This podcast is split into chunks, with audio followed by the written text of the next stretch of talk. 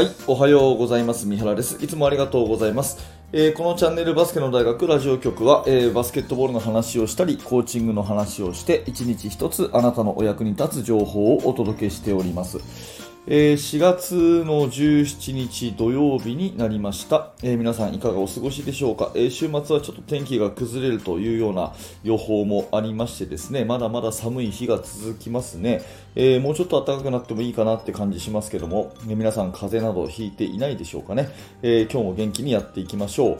えー今日のテーマはですね、コーチングのコツ、えー見つめる鍋は煮えないという話で、タイトルだけ見ると、ん？何のことかなって思うと思うんですが、えーまあ、人にね、え生徒にものをこう教えていく、何かを伝えていくっていう時に、私が大事にしている、まあ、コーチングのコツというようなものをお話しして、えバスケットボールの話にもね、つながっていきますので、えーぜひ最後までお聞きください。えーこの見つめる鍋は煮えないっていう言葉はですねあの昔富山茂彦さんの本だったと思うんですがそれを読んだ時に、えーこの一文があって私はすごいこれでハッとしたんですね。あの、まあ、料理する方は分かると思うんですけどお鍋ってこうこうグツグツ煮る時とかって蓋をするじゃないですか。で蓋をしてる時っていうのは、まあ、中身が基本見えないですよね。そうなると中身がどうなってるのかちゃんとグツグツ言ってるのか、えーちゃんとこの料理の完成に向かってるのかっていうところがですね、まあ、気になるわけですよねだから、えー蓋をこうパカッと取って、えー大丈夫かなね、っていう風に見てしまいたくなるんですがそれをやってるとですねいつまで経っても煮えないよって話ですまあ、カレーライスとかね、えー作ったりするときに、こう、蓋するじゃないですか。で、ぐつぐつぐつぐつ言ってるときに、本当にぐつぐつ言ってんのかなって蓋をこう取っちゃうと、全部熱がバーッと逃げちゃって、ね、温まるもんも温まらないという風になったりするので、鍋っていうのは一回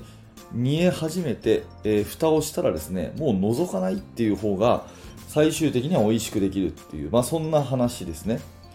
でこれでまあ何が私たちは学べるかっていうと要するにですね何かを生徒に一回伝えてやらせてみたらしばらくはですねほっとくべきだって話ですね、まあ、ほっとくっていうとちょっと語弊があるかもしれませんがあんまりそこにですね新たに付け加えずにしばらくやらせてみるっていうことがとっても大事だと思います。うんとまあバスケットボールの例えばオフェンスで言うとしますね。何か一つ新しい5人の動きを教えたとするじゃないですか。こういうような動きがあってここでこうスクリーンをかけてとかね、まあ、そういうふうに教えたとしますよね、うん、そういう時に、え1回教えてじゃあやってみようかということでゲーム形式でやらせていく中で、まあ、当然そのうーん必要なことを伝えていいとは思うんですがあんまりこれをですね、えあれやこれやとですねいやここは違うここは違うここは違うっていうふうに重箱の隅をつつくようにこう強制し続けると結局それはですねあのこう鍋をこう蓋を取って見てるようなもので生徒のこの頭の中がですね成熟しないんですね。えーまあ一回教わったことをまずやろうとして頑張ってみると。でうまくいかない。当然、まあ、新しいことなんでうまくいかない。うまくいかない時に選手が自分たちなりに考えるわけですね。どうやったらもうちょっとね、えー例えばスクリーンがかかるんだろうかとかどうやったらもうちょっとねスペースが広く取れるんだろうかとかいろいろ一人一人考えながらやってるんですね。でそこを待たずしてですねこの時はこうしろこの時はこうしろこの時はこうしろって言い過ぎちゃうと逆に、えーその選手一人一人が考える時間を奪っちゃうっていうことにもなります。それからうん。と新しいことをねもう付け加えれば付け加えるほど、まあ、先生が教えれば教えるほど生徒の能力が伸びるかっていうとこれまた違うんですよね、うん、なので何でもこう足し算をしたくなりがちなんですが、えーそこをですねちょっと様子を見て本当に必要なアドバイスなのかどうかね、それから、えーしばらくやらせておいた方がいいのかそこを見極めるってことは結構重要だと思います、うん、なので、えー大体のことは新しく物事を取り組んだらですねまず最初はちょっとできるように見えてでその後急にできなくなるように見えます、まあ、混乱期ですね、うん、最初はポンと上がってぐーっとグラフでいうと下がっていって混乱期みたいなのが迎えてでその混乱期を整理整頓が自分自身でできると、まあ、いわゆるコツをつかむという状態ですね。コツをつかむ状態になるとぐぐぐっと上がっていって組織っていうのは完成に近づいていくと。いう必ずそういう N 字の曲線、うん、アルファベットの N のような曲線を描くんで一回こう沈むんですね。で新しいことでチャレンジすると混乱したりうまくできなかったりっていう時期が絶対1回あるんですけど、まあ、そこでですね、えー、まああんまりこう事細かに言いすぎると選手個人が考えて頑張ってみようという気持ちがなくなっちゃうっていうか、えーと、逆にこう迷わせてしまうっていうことになりがちです。で私はね、この、まあ、冒頭言ったように本を読んで、富山茂彦さんの本を読んで、見つめる鍋は煮えないっていうものを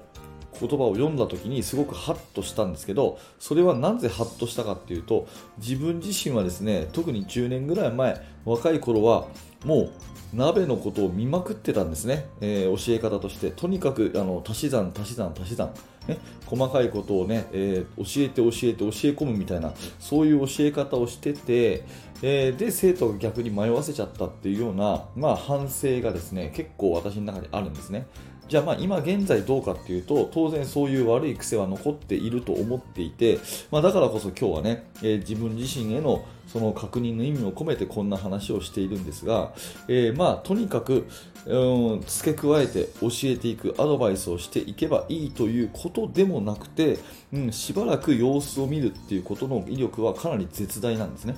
で生徒たちが自分で納得してあこういうふうにやればいいのかっていうコツをつかむまでの少しこう教える側に余裕を持っておくというようなことはすごく大事かなっていうふうに思います。多分ねベテランの、えー、先生方であればこの私の言おうとしていることがなんとなく分かっていただけると思うんですね。とりあえずやらせてみると。でしばらく見守ってみる。様子を見てみる。そうするとうまくまとまっていくってことは結構あるので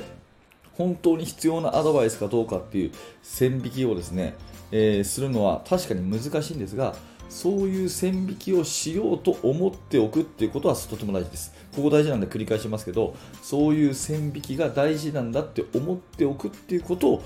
自覚しておくだけでも随分違うと思うので、えー、今日はこの言葉を皆さんにもお届けしたいということですね、えー、見つめる鍋は煮えないということでね蓋を開けまくって、えー、中身を見てばっかりだと美味しい料理はできないよということで、えまあ、こんなヒントをですね、えあなたのコーチングに活かしていただければ幸いです